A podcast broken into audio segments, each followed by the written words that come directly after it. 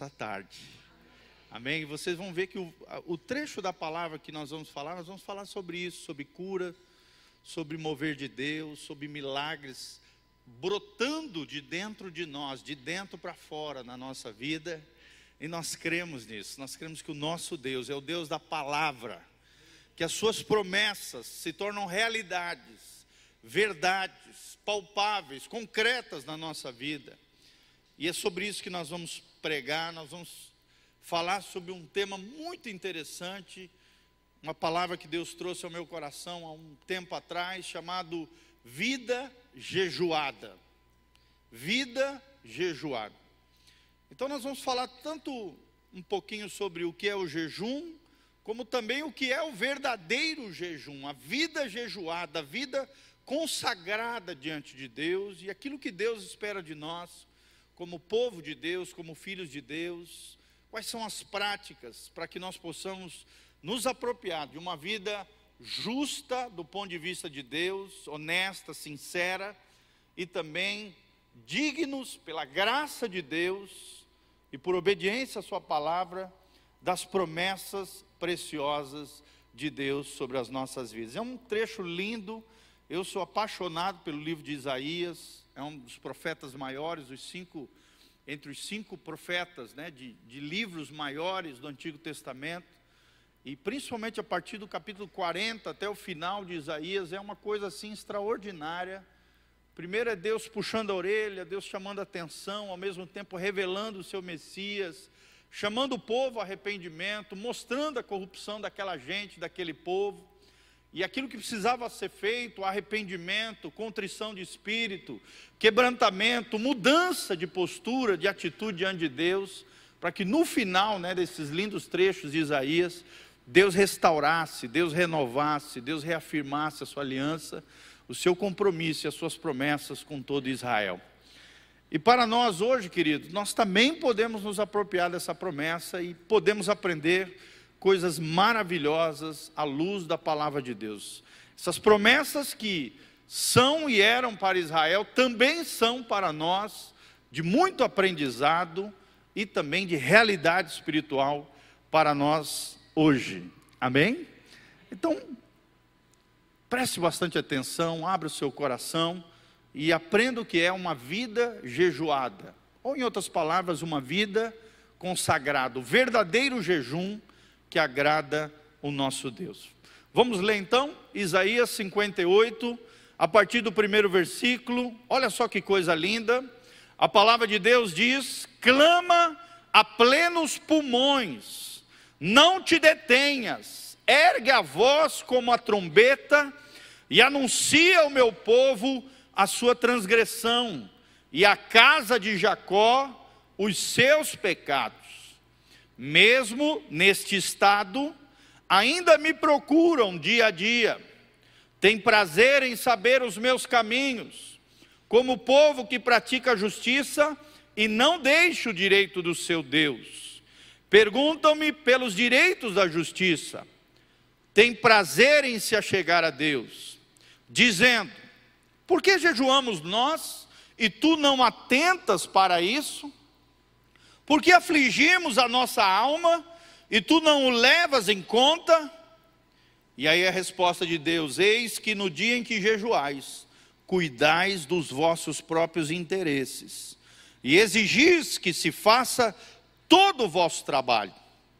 Eis que jejuais para contendas e rixas, e para ferirdes com punho iníquo, jejuando assim como hoje, não se fará ouvir a vossa voz no alto. Seria este o jejum que escolhi? Que o homem um dia aflige a sua alma incline a sua cabeça como junco estenda debaixo de si pano de saco e cinza? Pergunta o Senhor. E ele continua perguntando: Chamarias tu a isto de jejum e de aceitável ao Senhor? Continua perguntando, versículo 6: Porventura não é este o jejum que escolhi? Que solte as ligaduras da impiedade, que desfaça as ataduras da servidão, que deixes livres os oprimidos e despedace todo o jugo? Pergunta o Senhor. E ele continua perguntando no 7: Porventura Não é também que repartas o teu pão com o faminto, que recolhas em casa os pobres desabrigados, e se vires o nu, o cubras e não te escondas do teu semelhante? Então, aí entra as promessas, querido, presta atenção a partir do versículo 8.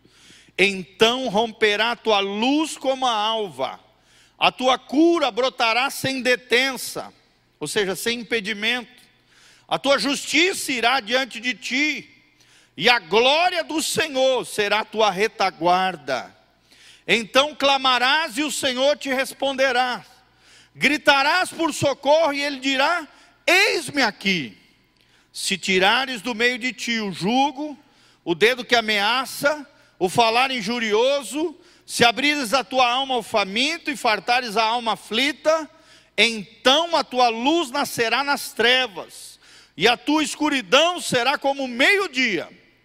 E o Senhor te guiará continuamente, fartará tua alma até em lugares áridos e fortificará os teus ossos. Serás como um jardim regado e como um manancial cujas águas jamais faltam.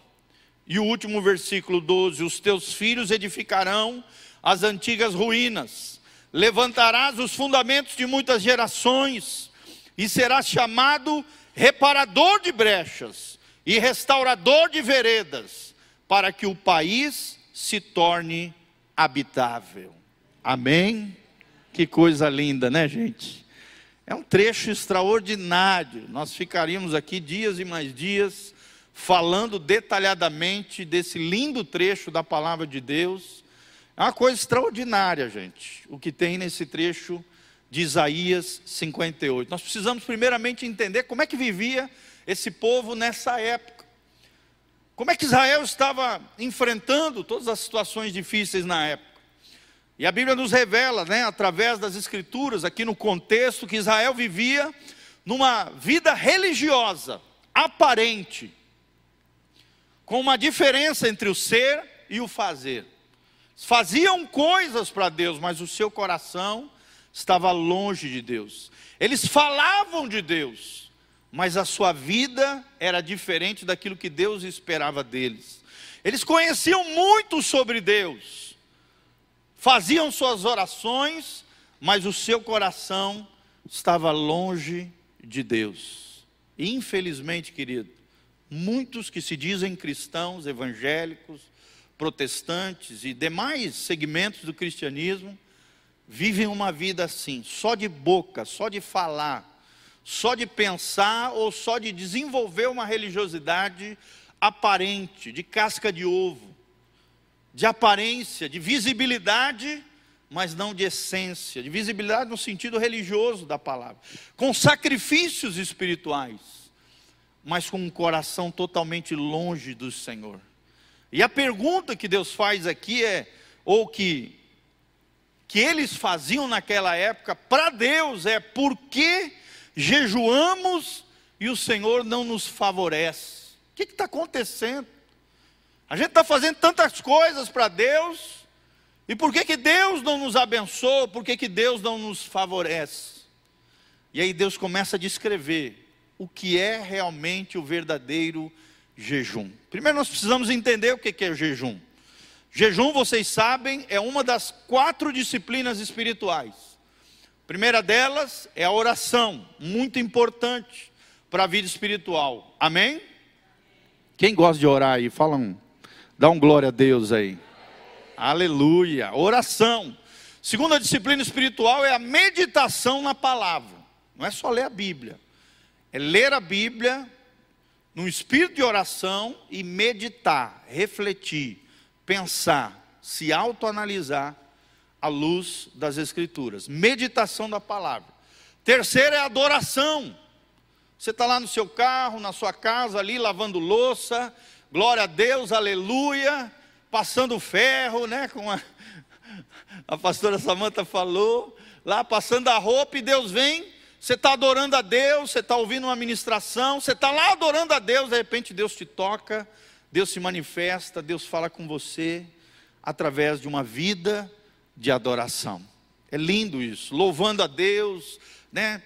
é, invocando o nome do Senhor, glorificando a Deus através de adorações, louvores, cânticos de júbilos, cânticos novos. Adoração é a terceira disciplina espiritual. E a quarta, irmãos, tão importante quanto, é o jejum.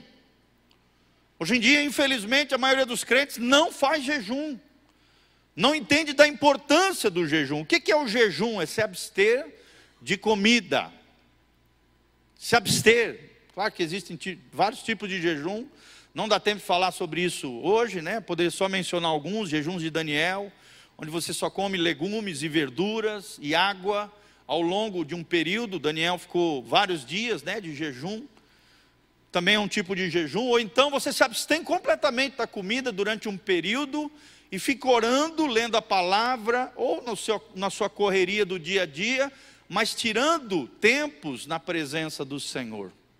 Então, jejum é isso, é se abster, é se consagrar ao Senhor.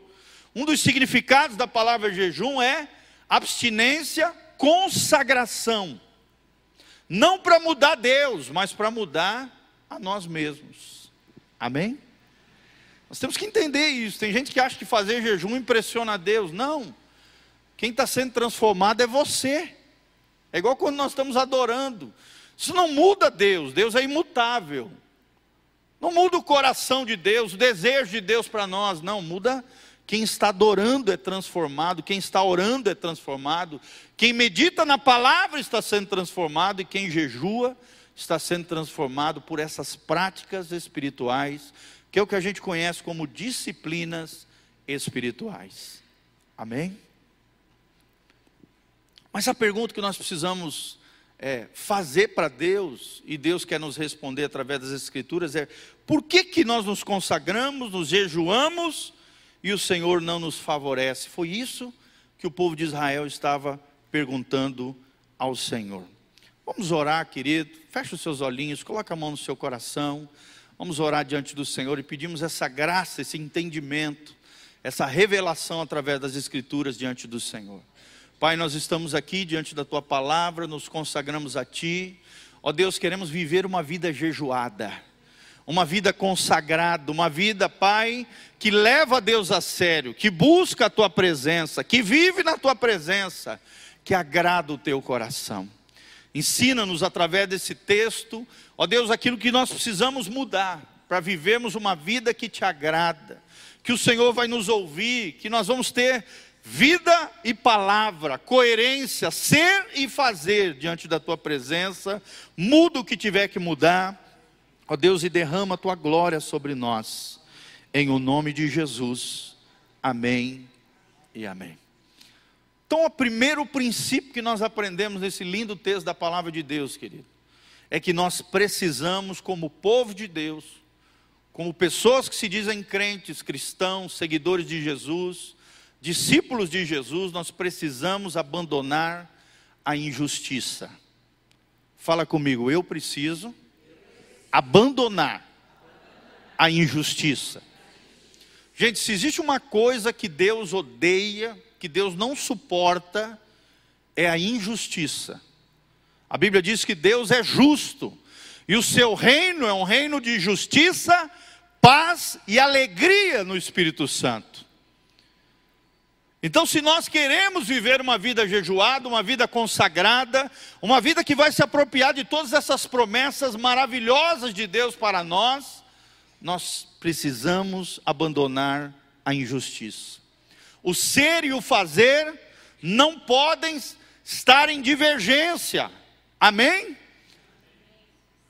O falar e o viver precisa ter coerência. Senão não vai dar certo diante de Deus, querido. Você pode enganar todo mundo, mas a Deus ninguém pode enganar. Lá em Hebreus capítulo 4, a Bíblia já diz: todas as coisas estão patentes e visíveis aos olhos daquele de quem nós teremos que prestar conta. Você vai ter que prestar conta para Deus da sua vida, dos seus feitos, das suas ações, das suas palavras, e por isso nós precisamos abandonar a injustiça. Primeira coisa que a Bíblia está falando no versículo 3 aqui, é que eles oprimiam seus empregados. Olha só, Eram pessoas abastadas, né?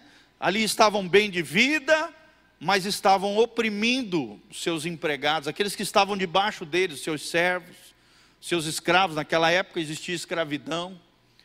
Meu irmão, como é que você tem tratado as pessoas ao seu redor? Como é que você tem tratado as pessoas que trabalham para você? Com desprezo, com ar de superioridade, né? desfazendo da pessoa, maltratando a pessoa, se achando chefão, humilhando, envergonhando, xingando, ofendendo. E depois quer levar a pessoa para a igreja, quer falar de Jesus para a pessoa, não funciona isso.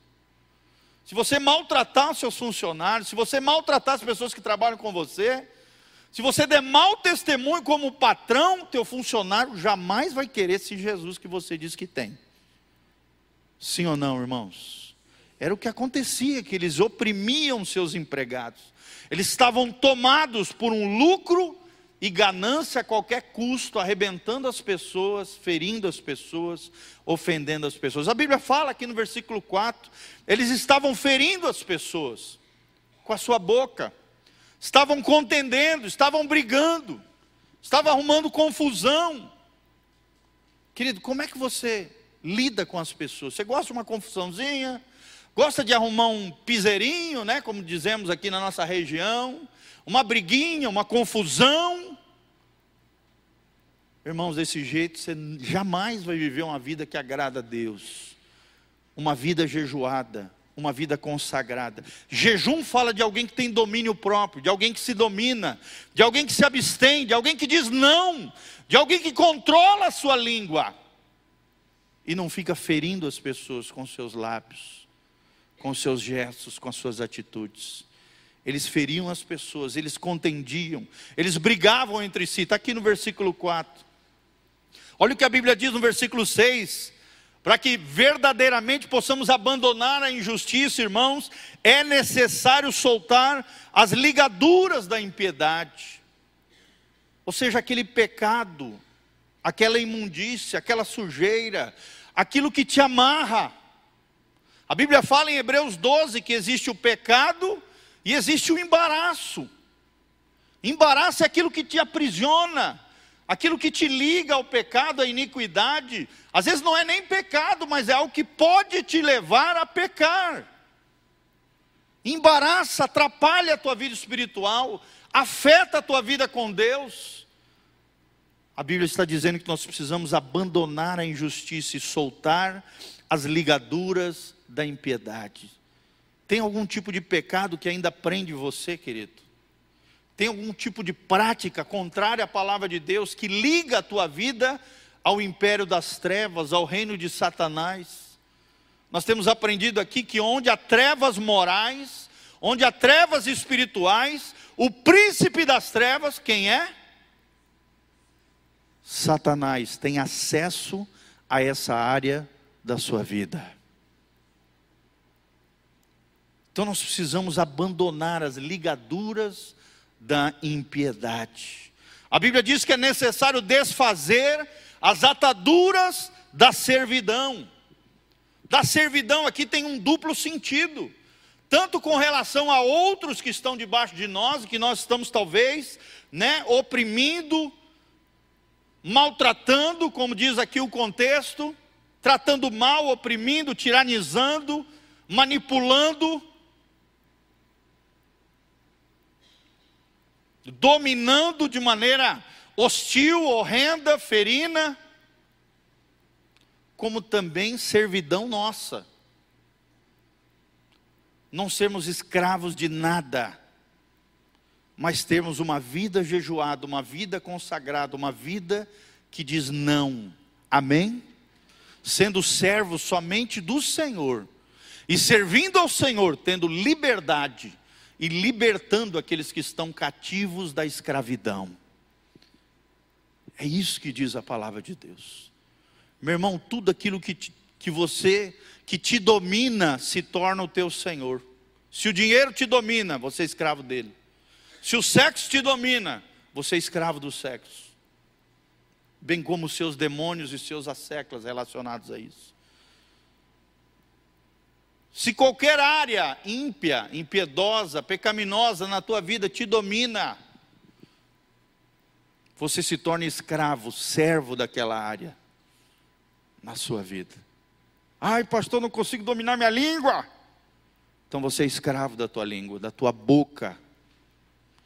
E a Bíblia diz em Mateus que nós seremos julgados pelas palavras frívolas que nós liberarmos, isso pode nos absolver diante de Deus ou então nos condenar diante de Deus. Frívolas são palavras fúteis, banais, sujas, podres. Em Efésios chama de palavra torpe, apodrecidas, palavrão, sujeira, ofensas, maldições.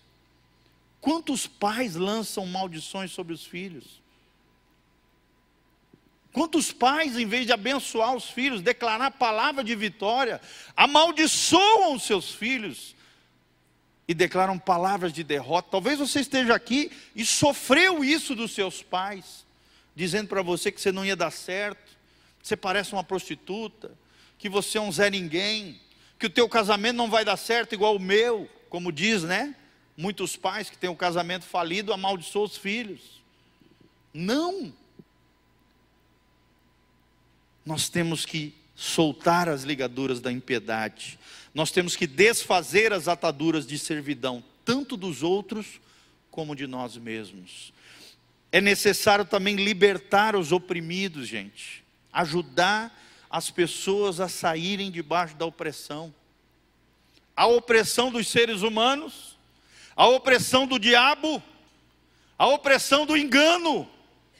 Como o diabo, o diabo hoje está enganando as pessoas na mente. Sim ou não, irmãos?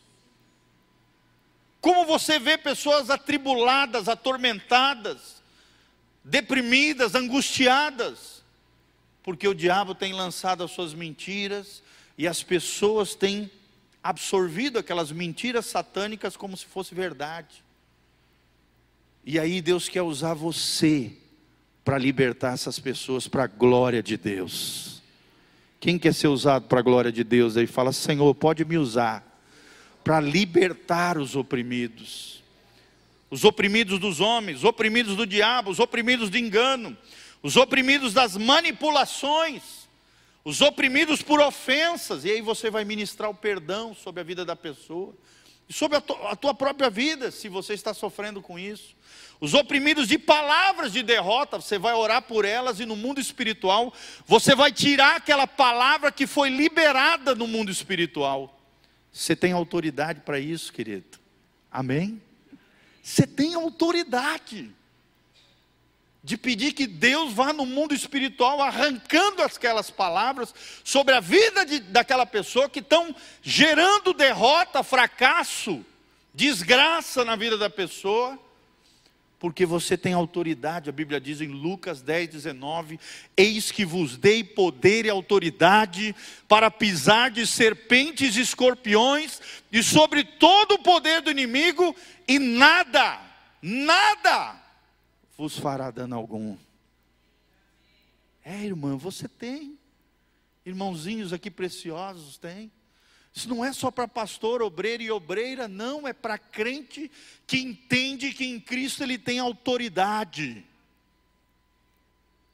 para libertar os oprimidos do diabo, dos enganos, da manipulação, das ofensas, das palavras de derrota e destruição. É necessário, quando abandonamos a injustiça, destruir todo o julgo. Julgo é isso, esse peso, essa opressão que o diabo tem lançado sobre as pessoas é essa carga excessiva, essa bagagem desnecessária, emocional, espiritual, psicológica, sentimental. Nós temos que tirar isso da vida das pessoas, querido. Nós precisamos ser amigos das pessoas. Fala comigo, para se ter amigos, é necessário ser amigo. Você quer ter um monte de amigos? Um monte não, né? Porque amigos se conta nos dedos, né? Talvez dez nas duas mãos. Mas assim, você quer se predispor a ser amigos de pessoas, gente. É isso que Deus está esperando de você. Às vezes a pessoa precisa de alguém para abrir o coração, alguém que vai orar por ela. Estava ouvindo uma palavra hoje, coisa tremenda, importância, o poder do outro. Às vezes, quando a pessoa está sofrendo, querido, nem eu nem você sabemos o que dizer para ela, mediante a dor e o sofrimento dela. Mas às vezes tudo que a pessoa precisa é de alguém do seu lado, de alguém que diga para aquela pessoa e diga: Não, olha, eu não sei nem o que te responder diante daquilo que você está sofrendo, mas eu vou orar por você e eu estou aqui com você. E Deus está com você. Amém? A igreja precisa entender que ela é o braço estendido de Deus, que ela, ela é chamada para destruir todo o jugo do diabo, jugo humano, pela unção de Deus, quebrar toda a legalidade que o diabo tem é, gerado na vida das pessoas, todo o peso, todo o fardo. Jugo fala disso, de peso, de um fardo. É diferente da responsabilidade. A responsabilidade todos nós temos, amém? E nós amadurecemos na medida em que assumimos responsabilidades e respondemos corretamente diante dos desafios da vida. Mas o jugo não é um peso, é um fardo. É algo que nos prende, é algo que nos coloca para baixo. É necessário repartir também comida àqueles que estão famintos, irmãos, não só comida física, uma marmita, um pão, um sanduíche com aquele que está sofrendo, mas também o alimento espiritual. Amém? Às vezes a pessoa está morrendo do teu lado e tu não liga.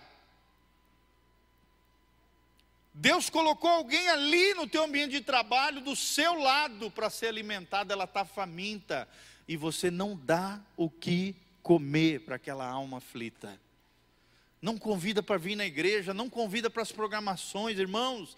Não podemos ser assim. Encontrarmos o caminho do pão, né, daquele que nos dá o pão da vida, e não levarmos outras pessoas na direção do Rei dos Reis, que tem pão para nos alimentar. Nós temos que acolher as pessoas também, querido, e não segregá-las. Nós precisamos construir pontes de amor e não muros de separação. Pontes de amor. Às vezes, uma palavra que você libera para alguém, um conselho que você dá, salva a vida de alguém. Salva, às vezes, até da morte. Será que nós temos acolhido as pessoas? Ou temos segregado as pessoas? Será que nós temos sido tolerantes ou intolerantes? Será que nós temos não temos agido com indiferença com relação às pessoas? Racismo, achismo no meio da igreja? Nós não podemos tolerar essas coisas, amém? Todo ser humano foi feito à imagem e semelhança de Deus. Quando você menospreza um ser humano, você menospreza você mesmo, porque o outro é uma extensão de mim mesmo, é um espelho de quem eu sou. Às vezes aquilo que eu estou criticando no outro, que eu estou apontando no outro, é o que está despertando os meus próprios demônios. É eu que não estou me enxergando. Porque da mesma maneira que o outro é pecador, eu também sou. Da mesma maneira que o outro tem uma natureza pecaminosa, caída, eu também tenho. O outro é um espelho de mim mesmo. E nós estamos interligados. Nós fazemos parte, da mesma espécie, da raça humana, da humanidade. O outro é uma extensão de mim mesmo. Construa pontes de amor e não muros de separação. Amém? Será que você tem construído pontes de amor para as pessoas? Será que você tem acolhido as pessoas ou tem sido indiferentes? Já dizia, né, um pensador, que o contrário de amor não é ódio. O contrário do amor é a indiferença. é a apatia, é a frieza nos relacionamentos. Não é o ódio, é a indiferença. E nós precisamos vencer isso, abandonando a injustiça. Nós precisamos nos aproximar dos nossos semelhantes, amém? Nós precisamos tirar o dedo que ameaça, a Bíblia fala aqui, ou seja, o dedo de acusação, o dedo de juízo, o dedo legalista, o dedo opressor. Nós precisamos abandonar o falar injurioso, ou seja, a fofoca, a maledicência, a difamação. Irmãos, todos nós temos tendência a isso. Se nós não vigiarmos, se nós não nos policiarmos, quando você vê, você já está falando mal dos outros. Sim ou não, irmãos? Sim. Não vem me dizer que não, sim. A nossa natureza corrompida, pecaminosa, se não estiver debaixo do domínio do Espírito Santo, do governo de Jesus, você abre a boca, você já está fofocando, falando mal dos outros, e quando você vê, você já espalhou. É igual, é igual aquela ilustração né, que uma vez eu vi num filme. Quando você está fofocando os outros, lançando palavras dos outros, é igual abrir um travesseiro cheio de pena de ganso e jogar aquele travesseiro para cima aberto vai voar pena para tudo quanto é lado. Sim ou não? Sim. Você pode até juntar algumas penas, mas vai ter pena que você já não vai juntar mais. Vai sumir com o vento, vai desaparecer. Ou seja, palavras quando são liberadas, algumas você vai conseguir recolher, restaurar, reconciliar, pedir perdão, consertar, mas vai haver palavras que vão tão longe que você já não vai conseguir voltar atrás, pegar de volta, recolher aquela palavra. Tire o dedo que ameaça, porque o acusador dos santos é Satanás. O dedo acusador é o ministério de Satanás. O acusador é o inimigo das nossas almas, é o diabo. Se você quer entrar no ministério do diabo, é o dedo acusador. É o acusador dos santos, está lá em Apocalipse. Agora, se você quer entrar no ministério de Jesus, quem quer entrar no ministério de Jesus aí, levanta a mão. É o ministério de intercessor dos santos. É aquele que ora por aqueles que estão sofrendo, é aquele que não fica falando mal, fofocando, acusando, não, ele ora, ele intercede, o coração dele pesa, ele fica, fica triste como Deus está triste daquela situação. Ele se levanta como intercessor, ele ora pelo irmão, ele não passa adiante aquela situação, não, para nele. Ele dobra o joelho e começa a orar pelo irmão. Ou então vai lá tentar ajudar aquele irmão, se for possível.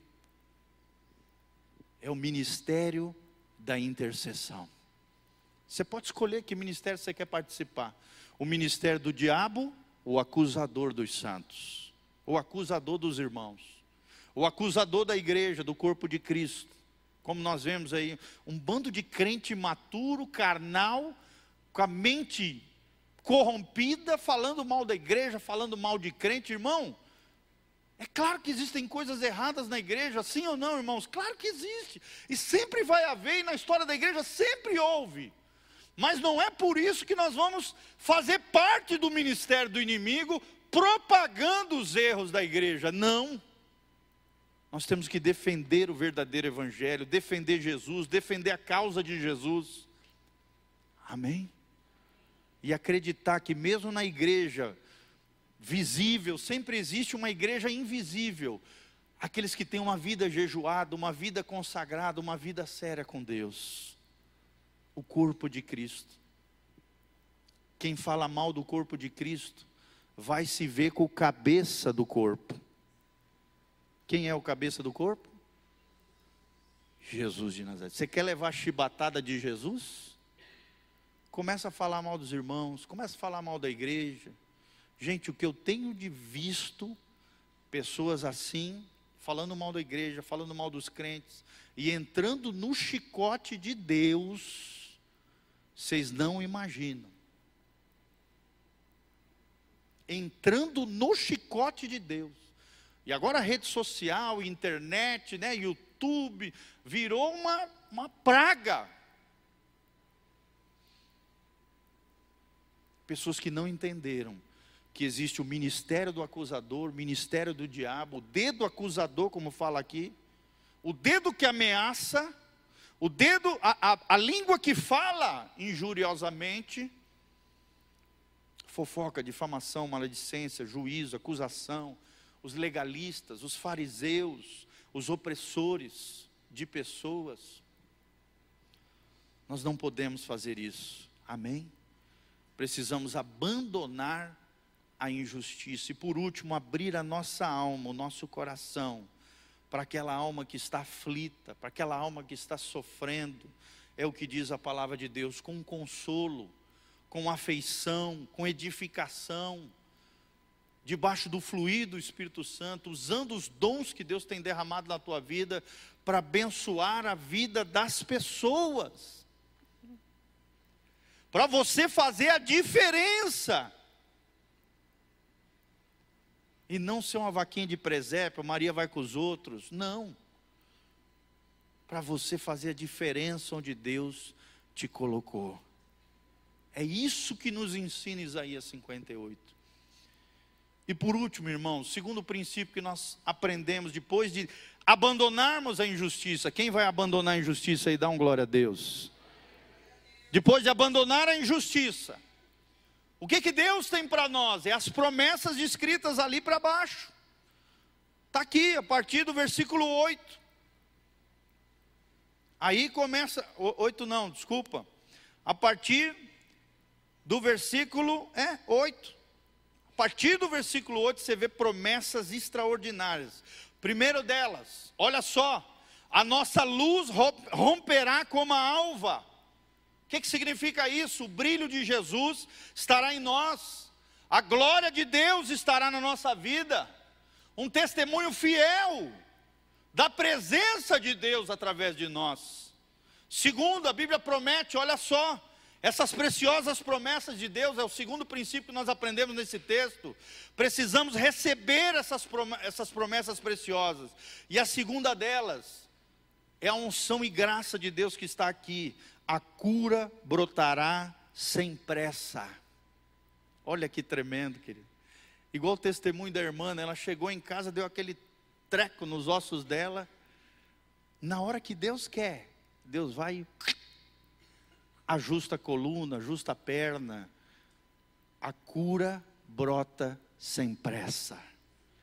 Quem quer ver a cura de Deus brotando no seu corpo, trazendo saúde, força, vigor, eliminando a dor, aquilo que você está sofrendo, aquilo que você está padecendo, a cura vai brotar através da tua vida, do teu corpo, da tua presença. A cura vai brotar através de você, querido. Se você viver essa vida consagrada, essa vida jejuada, seremos curados, e não só isso seremos agentes de cura do Senhor. A Bíblia fala que a justiça irá à frente de nós e a glória do Senhor será a nossa retaguarda. Olha que coisa tremenda. Imagina você andando e a glória do Senhor atrás de você. A nuvem de bênção entrando com você na sua casa, na casa do seu parente ali, que é todo endemoniado, e o demônio vai sair no nome de Jesus porque você tem uma vida consagrada, uma vida jejuada diante de Deus. A Bíblia diz: Deus responderá ao nosso clamor, gritaremos a Ele e Ele dirá para mim e para você. E a Bíblia coloca dois pontos: Eis-me aqui. Deus vai falar para você: Eis-me aqui, meu filho. O que, que você quer que eu faça? Olha que coisa tremenda, gente. Você vai orar e Deus vai responder. Resposta de Deus já vai estar pronta sobre a tua vida. O Senhor nos guiará, diz a palavra de Deus. Seremos iluminados por Ele. O Senhor fartará a nossa alma. Nós teremos uma alma farta, uma alma plena, uma alma completa. Aqui fala de realizações na nossa vida, no nosso coração, fala de bênção, fala de prosperidade. Quem quer uma alma farta aqui? Dá um glória a Deus. É para você, irmão. é para você uma alma farta. A Bíblia também fala que o Senhor fortalecerá o nosso corpo. Olha que coisa linda, os nossos ossos serão fortalecidos por Deus. Por quê? Porque o nosso corpo é templo do Espírito Santo. Se ele é templo do Espírito Santo, tu acha que Deus não vai querer cuidar da sua habitação? Se você tem mantido uma vida jejuada, uma vida consagrada, uma vida que atrai o Espírito Santo dentro de você, tu acha que Deus não vai querer cuidar desse corpo? Que é morada de Deus, que é templo do Espírito Santo? É claro que sim. Seremos então um manancial de águas profundas, de águas abundantes, seremos um jardim regado. Aqui fala de uma vida bela, uma vida frutífera, uma vida com o cuidado de Deus. Um jardim precisa ser cuidado, sim ou não? E o que, que diz lá em João 15? Que o meu pai é o lavrador ali, o, o, o vinicultor, o agricultor que cuida de nós. O jardim precisa ser cuidado por um especialista, né? A minha esposa está aqui, Sofia lá, ela adora cuidar de plantinha e coisa e tal. E a alegria dela ali, minha casa tá, parece uma Amazônia agora. Precisa de cuidado saímos de férias, tivemos que deixar alguém para cuidar das plantinhas, senão elas morrem. Precisam ser cuidadas, precisam ser regadas. Tem o tempo do sol, tem, a, tem uma série de detalhes. Eu não sei bem, ela que sabe lá, glória a Deus. Precisa ser cuidado, querido. O jardim precisa ser cuidado. Você precisa de cuidados. E quem é que vai cuidar de você? se você viver uma vida jejuada, uma vida consagrada, o jardineiro Jesus de Nazaré vai cuidar de você como um jardim fechado, um manancial de águas profundas. Os nossos filhos serão edificadores de lugares destruídos. Olha que coisa tremenda, gente. Não só você será abençoado, mas o seu legado as suas gerações, os seus filhos vão ser bênção para outras pessoas, vão ajudar aqueles que estão arrebentados, vão ajudar. Por exemplo, o pastor Volteni, né? Quantos anos? 60 e poucos anos de crente, né? 63, não, 63 não, ele se converteu com 12, está com 73, 61 anos de crente. Olha a bênção que é sua filha para nós. É benção ou não é, irmãos? A filha do pastor Volteni, pastora Samanta, é uma bênção para nós hoje, por quê? Porque o servo de Deus honrou a Deus. Seus filhos vão ser uma bênção. Se você viver uma vida consagrada, jejuada, abstêmia, dizendo não para um monte de coisa e sim para o Senhor Jesus. Os nossos filhos serão edificadores de lugares destruídos. Seremos reparadores de brechas. Seremos restauradores de caminhos. E levantaremos fundamentos para muitas gerações. Como diz esse texto bíblico, e nos deleitaremos no Senhor. Glória a Deus. Eu queria terminar, querido, lendo um pedaço desse trecho na Bíblia a mensagem. Presta atenção, a Bíblia a mensagem é, um, é uma outra linguagem da Bíblia parafraseada, ou seja, descrita de forma novelística, diferente da que a gente comumente está acostumado a ler nessas versões, Almeida Corrigida Fiel, Almeida Corrigida é, Atualizada, Corrigida, a sua ali, Almeida Corrigida. Olha só essa versão, o que que, quais são essas promessas de Deus na linguagem a mensagem. Presta atenção no que Deus diz e nós vamos terminar com isso. A Bíblia diz aqui, a partir do versículo 8, o profeta diz o seguinte: façam isso, ou seja, abandonem lá a injustiça, tudo aquilo que eu falei, e se acenderão, e as luzes se acenderão em sua vida, sua vida será mudada na hora, sua justiça irá pavimentar o seu caminho, o eterno de glória vai garantir a sua passagem. A sua vida começará a brilhar na escuridão. A sua vida sombria será banhada na luz do sol. mostrarei a vocês o melhor caminho, darei a vocês vida plena, até num lugar vazio.